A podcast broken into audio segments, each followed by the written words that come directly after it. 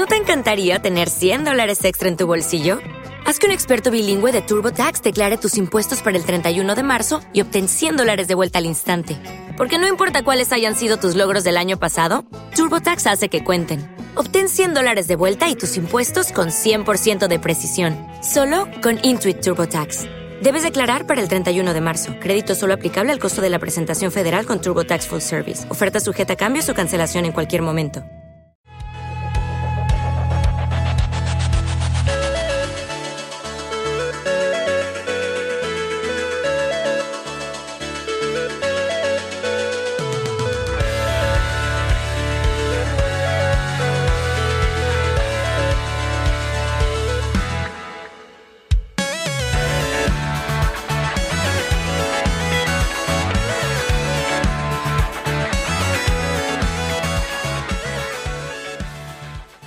Segundo libro de Samuel, capítulo 23, verso 8. Segundo libro de Samuel, 23, 8. Estos son los nombres de los valientes que tuvo David. Estos son los nombres de los valientes que tiene Gea. José Basabed el Tacmonita, principal de los capitanes. Este era Andino el esnita que mató a 800 hombres en una ocasión. Después de este, Eleazar, hijo de Dodo Ahoita, uno de los tres valientes que estaba con David cuando desafiaron a los filisteos que se habían reunido allí para la batalla y se habían alejado los hombres de Israel. Este se levantó y hirió a los filisteos hasta que su mano se cansó y quedó pegada su mano a la espada. Aquel día Jehová dio una gran victoria. Aquel día Jehová dio una gran victoria. Y se volvió el pueblo en pos de él tan solo para recoger el botín. Después de este fue Sama, hijo de Aje Ararita. Los filisteos se habían reunido en Leí donde había un pequeño terreno lleno de lentejas, y el pueblo había huido delante de los filisteos, él entonces se paró en medio de aquel terreno y lo defendió y mató a los filisteos, y Jehová dio una gran victoria. Y tres de los treinta jefes descendieron y vinieron en tiempo de la siega a David en la cueva de Adulam, el campamento de los filisteos estaba en el valle de Refaim. David entonces estaba en el lugar fuerte. Y había en Belén una guarnición de filisteos. Y David dijo con vehemencia, quien me diera a beber del agua del pozo de Belén que está junto a la puerta. Entonces los tres valientes irrumpieron por el campamento de los filisteos y sacaron agua del pozo de Belén que está junto a la puerta y tomaron y le trajeron a David, mas él no la quiso beber, sino que la derramó para Jehová, diciendo, lejos sea de mí, oh Jehová, que yo haga esto. He de beber yo la sangre de los varones que fueron con peligro de su vida, y no quiso beberla. Los tres valientes hicieron esto. Padre, recibimos tu palabra. Ella es bendita y poderosa. Amén. Sin dudas, y no estaré diciendo nada que ustedes no mm, hayan considerado en alguna oportunidad, y no estaré diciendo nada que no esté dentro de lo que el texto nos haya sugerido en varias ocasiones. Pero resalta la expresión con la cual hemos puesto esta noche, los tres valientes las figuras de la valentía. Hay figuras de honradez y de serenidad. Y un hombre puede ser honrado, puede ser sereno, puede ser representativo de la inteligencia, puede ser representativo del trabajo, pero la valentía es la capacidad interna, la actitud de confrontar, enfrentar y sobrellevar el desafío que se presenta como peligro. Y en la lista de valientes hace una selección interesante. De hecho, sepan ustedes que eran 400 los que estaban en la escuela de en la cueva de Adulam. Aquí se menciona un primer trío y luego tres más. Una selección. Y dice que el primero de ellos en la lista de reconsideración y consideración de la valentía es un señor con un nombre compuesto que se resalta porque mató 800 hombres en una ocasión. Y pudiéramos poner la acentuación en el número 800. Seguramente habrá pasado a ser parte del récord Guinness de la época. Pero la frase que yo quiero presentarles es en una ocasión. Pueden ser 800 en una vida entera. Puede ser 800 en 70 años. No. Son 800 en una ocasión. Eso significa que la valentía de ese Señor tiene que ver no solo con la destreza de matar 800 enemigos, sino de la ventana de oportunidad, que la llama una ocasión. En una ocasión. Y esto vale la pena decir porque hay ocasiones en que uno pierde oportunidades. Hay ocasiones donde uno se duerme. Hay ocasiones donde uno cae seducido por debilidades. O sea, el tema de la ocasión es un tema serio a considerar por la personalidad de alguien. ¿Qué es lo que tú haces en las ocasiones que la vida te presenta? ¿Qué es lo que tú haces en la ocasión que la vida te presenta para amar, para respetar, para controlarte? Sí, lógico, mató 800 individuos, pero el escritor debe señalar que lo pudo haber hecho en una vida entera. No, lo hizo en una ocasión. Eso significa que le dio inicio y le dio conclusión, empezó y terminó. Y el gran mal de la experiencia humana es procrastinar, y esa palabra proscatinar significa posponer. Y uno tiene arte para posponer. No, lo hago mañana, lo hago pasado. Mis, amados, espero que haya algún valiente esta noche. Y la valentía no me refiero al coraje de confrontar a otro, sino a la inteligencia de saber hacer lo que debes hacer cuando se te presentan las ocasiones. Y lo que no haces en la ocasión, traduzcan la ocasión como oportunidad. ¿Vieron el refrán que lo dice, la ocasión hace al ladrón? Se está refiriendo a un punto, a un momento, a una ventana de oportunidad donde el individuo, en este caso el dueño de lo ajeno, se expresa con maldad. Pero ¿qué, qué pasa en las ocasiones que la vida te da? Porque, disculpen lo que voy a decir, que puede parecer no muy gráfico, pero no es lo mismo recibirse de médico a los 25 años que a los 60. Así que cuando resalta la galería de este ilustre valiente, no solo los ojos están en cuántos mató, sino en cuándo los mató. En una ocasión. La palabra de Dios dice tiempo y ocasión acontecen a todos. Pero permítanme agregar, pero no todos aprovechan el tiempo y la ocasión.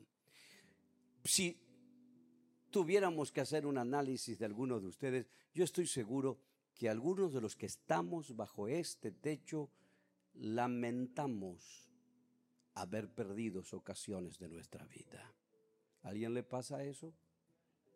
Claro, dile al de al lado, si te están predicando a vos, ¿para qué vine yo? Es para vos el mensaje.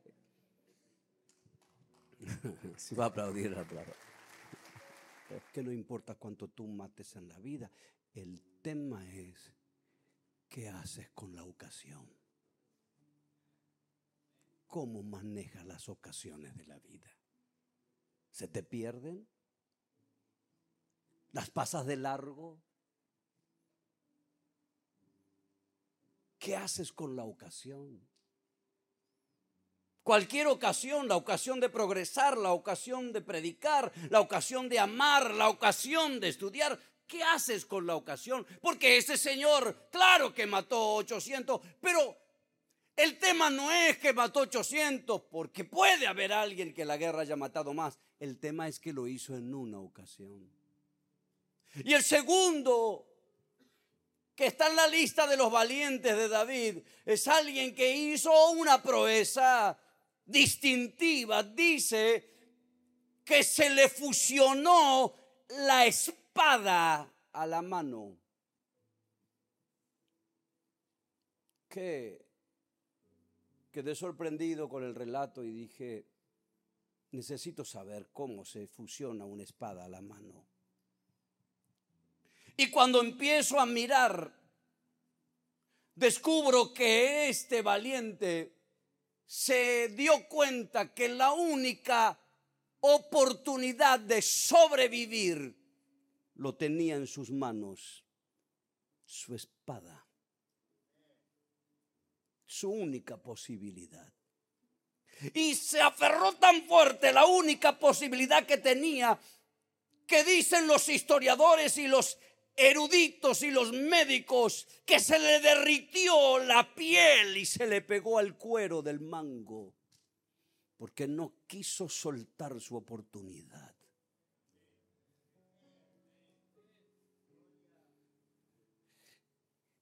¿Y por qué tú tomas tan flojamente la oportunidad que la vida te da? ¿Por qué se te escapan las oportunidades? ¿Saben por qué se nos escapan? Lo cual me incluyo en todo lo que estoy diciendo. No por falta de coraje, ni falta de valentía,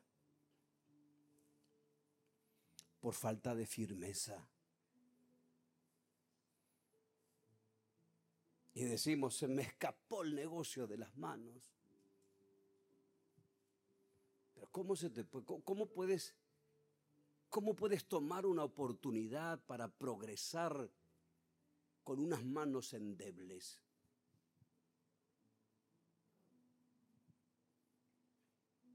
Y las oportunidades no siempre se repiten en la vida. ¿Cómo se me escapó?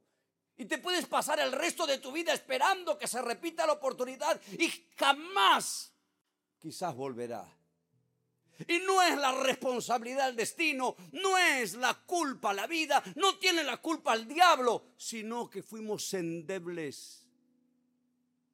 Porque cuando la tuvimos en las manos, no nos aferramos a ella, al punto que nuestra alma, nuestra vida, se suelde con la oportunidad que el Rey de Reyes y el Señor de Señores te ha dado. Yo no la suelto, señores. Yo no suelto la victoria que Dios me dio. Yo no suelto la sanidad que Dios me dio. Yo no suelto la oportunidad. Se me va a pegar en las manos y no me... Ay, ay, ay, ay, ay. Se lo vine a decir a alguien.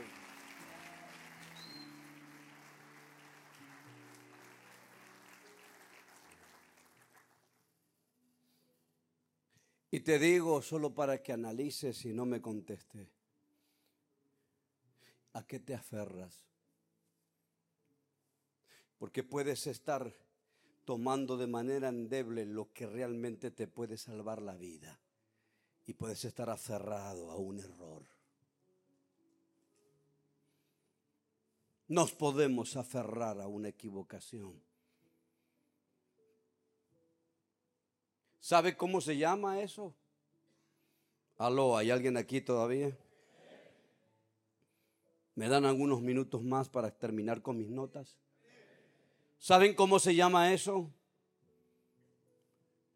Convicción. La convicción es lo que te mantiene firme.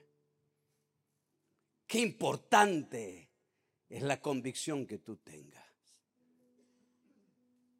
Una, una convicción, por errada que fuera, es conductora de tu vida. ¿Estás ahí todavía? Y cuando tú eres una persona influenciable, cuando tú eres una persona sin convicciones, tú no eres confiable porque te arrastra cualquier cosa. ¿Está ahí todavía? Hmm. Métale el dedo en la oreja al de al lado ya te están hablando.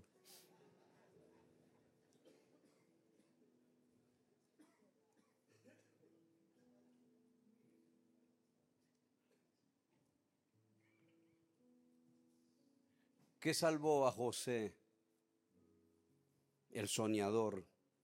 muchacho de 17 años, señores, con un proceso, hay damas aquí, tápense en el oído, por favor, con un proceso hormonal en ebullición, un pibe de 17 años, se le desnuda una cuarentona.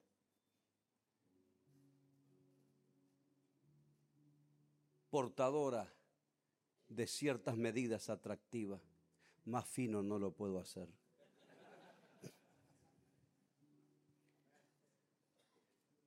¿Y qué retiene el muchacho?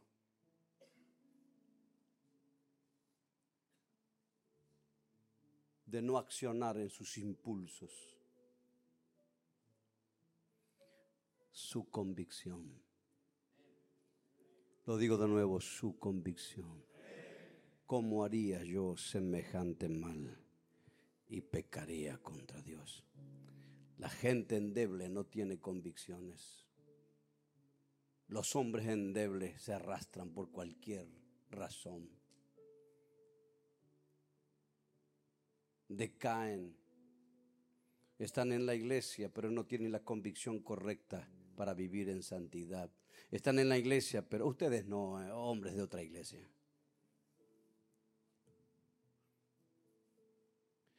Y dice que se aferró a la espada tenía la convicción de que la espada era su única salvación.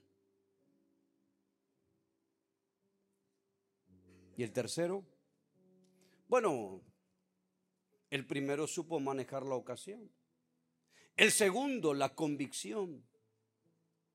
Y el tercero que pone en la lista de los 400 que estaban en la cueva de Adulán con David, es uno que defendió el campo de lenteja este de los míos, con chorizo colorado y panceta. ¿Alguien adhiere a eso? Jehová, eso es convicción. Voy de nuevo, ¿alguien adhiere a eso? Y este no es menor del que sabe manejar la ocasión y el que sabe manejar la firmeza con convicción. ¿Saben por qué? porque éste defiende. Tres valientes, uno que sabe aprovechar la ocasión, uno que tiene convicción para no soltar lo que le conviene para vivir. Y un tercero que pasó a la historia por saber defender. ¿Cómo estás defendiendo tu casa? cómo estás defendiendo tus hijos, cómo estás defendiendo tu matrimonio, cómo estás defendiendo tu sexualidad, cómo estás defendiendo tu cabeza.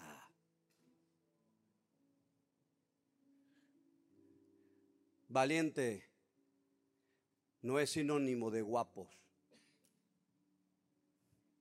Valiente significa gente que sabe qué hacer en las ocasiones de la vida hombres que saben no soltar lo que es una bendición. Jamás se la dejan arrebatar ni por el diablo ni por nadie. Y valientes son aquellos que defienden su campo de lenteja. Satanás en el nombre de Jesús. Mi casa le pertenece a Dios. Mi familia le pertenece a Dios. No te voy a dejar, ¿sabes? Porque si te atreves, aquí hay alguien que la va a defender en el nombre de Jesús de Nazaret y en el poder de su sangre. Tomaré en mis manos la espada de la palabra y en la primera oportunidad te voy a sacar. Aleluya. Alguien que lo crea. Me dan cinco minutos más. ¿Cuántos me dan cinco? Cinco, diez, quince, veinte. Me alcanza. Y luego dice el texto que habla de otros tres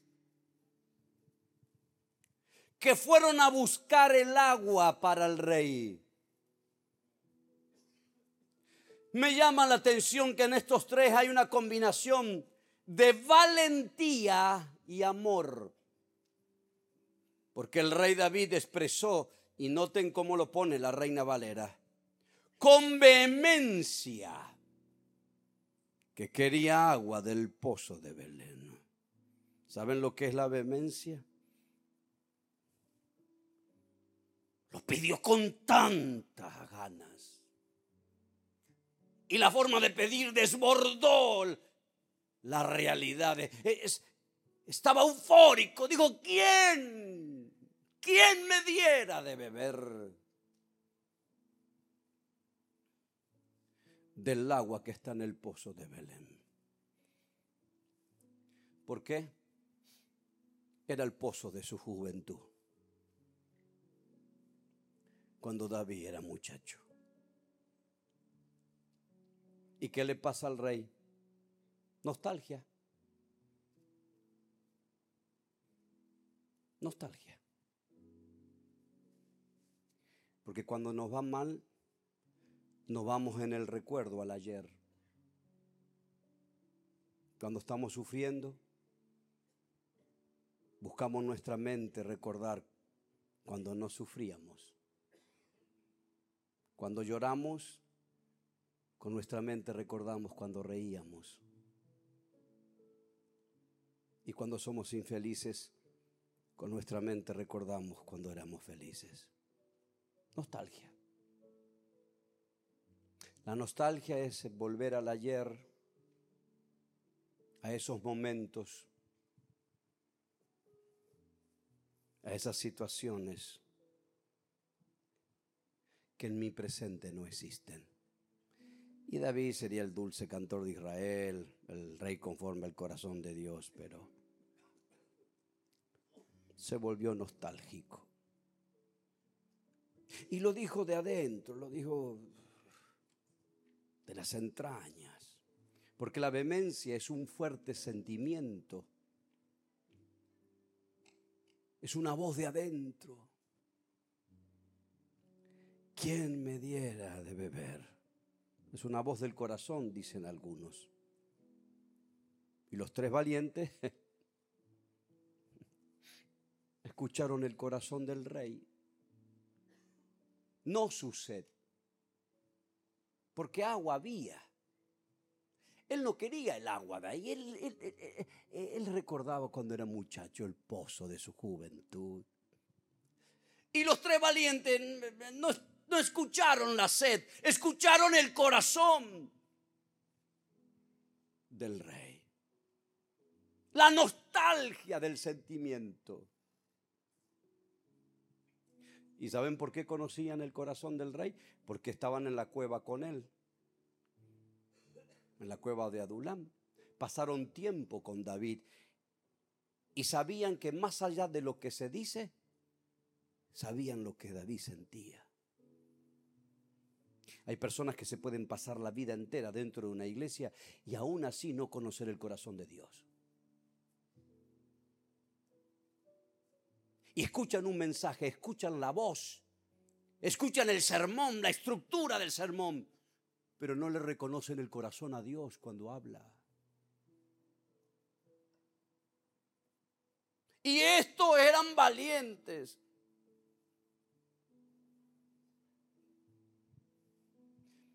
Pero además tenían amor. Lo amaban a David. Tenían intimidad.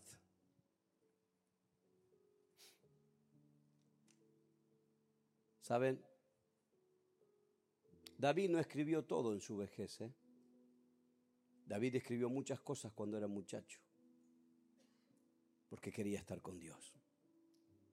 Y noten ustedes para terminar que estos tres cuando escucharon el corazón del rey, no preguntaron nada, irrumpieron, pero escuchen,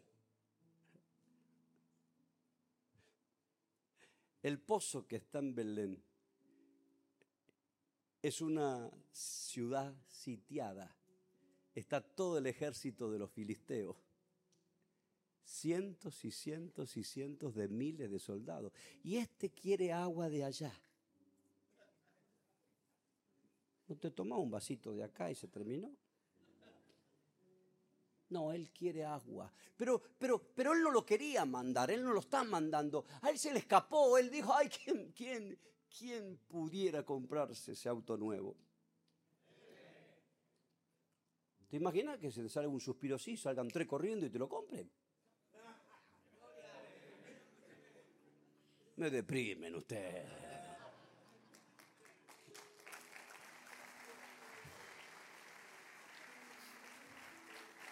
¿Quién? Ay, ¿Quién me diera estar pescando y te vienen tres, te buscan con un semirrígido y si ya está la, la caña preparada? Ay, Dios. No mandó a nadie, lo escucharon, le escucharon el corazón. Y para llegar al pozo de Belén tuvieron que haber matado más de 800 soldados. Matado de ida, montón de sangre, cargaron el vaso y se volvieron para traerle el vaso de agua. Y cuando David se da cuenta, dice, ¿cómo voy a beber yo esto que costó tanta sangre? ¿A cuánto mataron para traerme el agua? Solo porque escucharon mi corazón. Y me amaron. Te pregunto, valiente, ¿Cómo está tu oído? ¿Ya aprendiste la gran lección de la vida de escuchar el corazón de tus hijos más allá de lo que hablan? ¿Ya aprendimos a escuchar el corazón de la esposa más allá de todas las palabras que dicen? Porque cuando uno convive demasiado tiempo, aprende a oír más que palabras. Oye el corazón.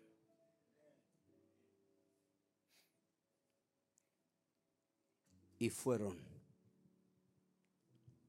los tres valientes que amaban a David. Alguien podría llamar el amor inexorable o la fuerza inexorable del amor.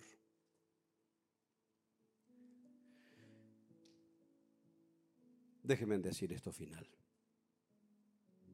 Los llamó la Biblia los valientes, al que sabe hacer lo que se debe hacer en las ocasiones de la vida. Al que sabe tener convicción y no dejar escapar lo que te hace victorioso. Al que sabe defender lo que tiene. Pero tres más, que además de valiente, saben satisfacer el deseo del corazón.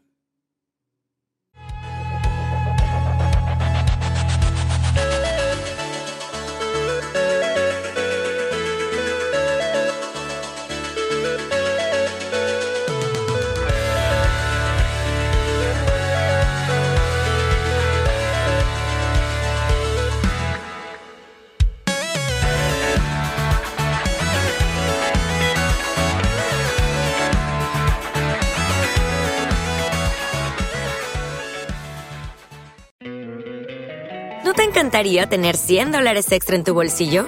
Haz que un experto bilingüe de TurboTax declare tus impuestos para el 31 de marzo y obtén 100 dólares de vuelta al instante. Porque no importa cuáles hayan sido tus logros del año pasado, TurboTax hace que cuenten. Obtén 100 dólares de vuelta y tus impuestos con 100% de precisión, solo con Intuit TurboTax. Debes declarar para el 31 de marzo. Crédito solo aplicable al costo de la presentación federal con TurboTax Full Service. Oferta sujeta a cambios o cancelación en cualquier momento.